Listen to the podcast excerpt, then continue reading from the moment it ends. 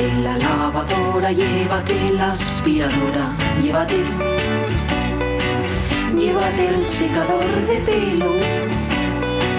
Llévate el horno microondas, el casete, la olla express, pero la radio es mía. La radio es mía. La radio es mía. Y quédate con todo lo demás.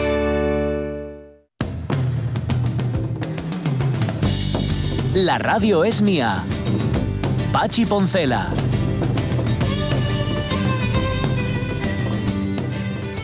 Las 12 y 51 minutos de la mañana mm, estamos pendientes ¿eh? de lo que se haya decidido en esa reunión del Consejo de Ministros. Enseguida llegará esa rueda de prensa. Estamos informando, evidentemente, de todo cuanto acontece en torno a este estado de alarma y lo estamos haciendo en minuto y resultado, es decir, dándolo según sucede, evidentemente todo ponderado y todo desde las fuentes que tienen que ser, ni más ni menos. Parece ciencia ficción, dice Salva, Salvador Fernández, pero ¿sabéis cómo enferma un caballo del aparato digestivo? Esto igual la Avellaneda lo sabe, que es, muy de campo y mar, pero... no, pero, eh, pero con las orejas levantadas, eh, tipo... eh, tipo es más de buitres, con lo cual este bueno le suena, pero yo, dice, yo sé más de la fase final. Eso es, eso es, sí, de, de, comer, de, comérsela, sí, lo que viene siendo la casquería. Dice Salva, bueno, pues lo, se enferman pastando en un lugar donde hayan dejado heces ovejas sin desparasitar. ¿Por qué? Porque los mm. parásitos de las ovejas se extienden por el suelo de la pradera, los come un determinado tipo de caracol que se muere y que a su vez es devorado por hormigas que viven en los tallos de las hierbas. Los parásitos se aferran a las mandíbulas de estas hormigas y las dejan vivas pero paralizadas y agarradas a esas hierbas que a su vez se las come el caballo al pastar. Una vez en las paredes del intestino del caballo, lo vais siguiendo, ¿no? Esto, bien, se colocan en tres filas. Hay que medicar al caballo por lo menos con tres dosis, porque la primera medicina mata las bacterias mayores presentes en el intestino, que son relevadas por las segundas y estas a su vez por las terceras, que esperan turno en las paredes. Con tres dosis, arreglado, cuidando dónde vuelves a dejar pastar el caballo. Tal cual nos lo explicaron, dice Salva, y perplejos que quedamos. Tal que así de ingeniosos pueden ser una parte de los bichos para sobrevivir. Eso viene a cuento del anisakis del que hablábamos antes y de otros bichos todavía más pequeños como son los virus. ¿Qué? ¿Cómo estáis? Caray, caray. Acordaos cuando en este programa nos explicaron que las vacas en realidad comen proteínas que decíamos, pero vamos a ver, herbívoras de toda la vida, ¿no? Pero lo que hacen es alimentarse de las proteínas de los animales que viven en la hierba que comen y que maceran en su estómago y ahí las bacterias se van tico, tico, tico y todo eso. Pues sí.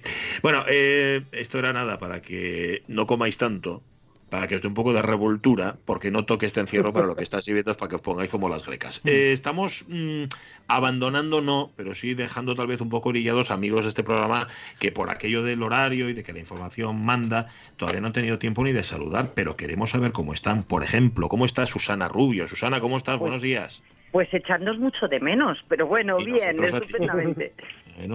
¿Cómo llevas el encierro? Bueno, yo mm, sigo trabajando desde el primer día, eh, previendo esta situación. De hecho, nosotros empezamos a dar clases a través de Internet eh, antes de que de, esta cuarentena obligada. Y entonces, eh, bueno, pues ya habíamos hecho una, importante inversión en, tabletas con suficiente potencia, en, en bueno, pues una cantidad de, plataformas donde podíamos eh, jugar y hacer lo mismo que hacemos en clase, con lo que nuestros alumnos nos ven las caras, estén donde estén, tenemos alumnos en todo el mundo y literalmente en todo el mundo, desde Australia, China, Estados Unidos, Inglaterra y todos ellos pues ya, ya estaban acostumbrados a este sistema. Entonces únicamente hemos hecho una inversión mayor y ahora todos los niños de la escuela, que normalmente vienen a vernos cada día, pues mm, lo hacen desde sus casas, pero no hemos perdido ningún ritmo. Así que eso sí, ahora doy las clases en chándal. Es lo bueno que tiene. Ah, sí. bueno, y que no te tienes que andar moviendo la rodilla ni desplazándote mucho. Oye, pero eso, eso es previsión. Yo creo que la mayor parte de las empresas no, no han tenido esa, esa buena idea ¿no? de adelantarse a los acontecimientos. Bueno, hay que estar.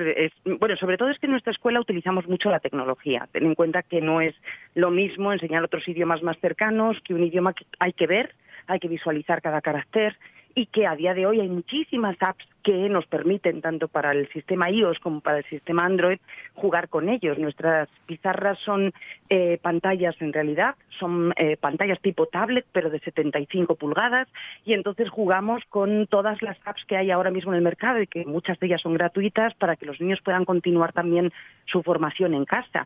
De esa forma, únicamente lo hemos llevado a una pizarra más chiquitita, ¿no?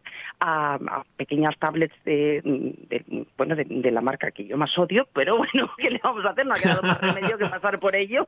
Pero bueno, ya sabéis que yo le tengo manía no por la tecnología que me parece fantástica, sino por, por cómo tratará sus eh, cómo trataron a sus clientes durante mucho tiempo, ¿no? Reduciendo sus capacidades y esas cosas para sacar el nuevo modelo. Mm. Entonces eso me, me, sentó muy mal, no es lo que yo entiendo como un buen eh, como un buen vendedor y dejé de utilizar sus productos, pero he tenido que rendirme a la ah. evidencia y finalmente pues comprar una tableta para cada uno de los profesores y hacer un pequeño desembolso, bueno, un gran desembolso que espero que después pues todos los alumnos se hayan podido ganar, ¿no?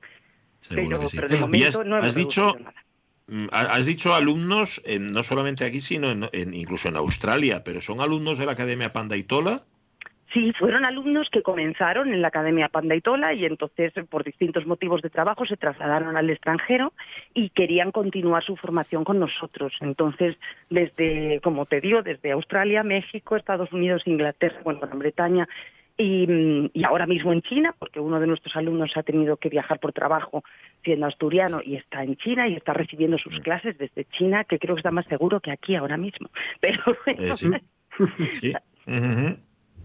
Tuvo que pasar su cuarentena, sus 15 días de cuarentena en el hotel y una vez que, pasó sus 15 días de cuarentena, pues eh, ha comenzado a trabajar ya allí como con la empresa que, necesita y que bueno que tiene una vinculación con Asturias estrecha. O sea que tenéis conocimiento en tiempo y forma de cómo viven el coronavirus en medio mundo. Absolutamente, cierto, absolutamente cierto.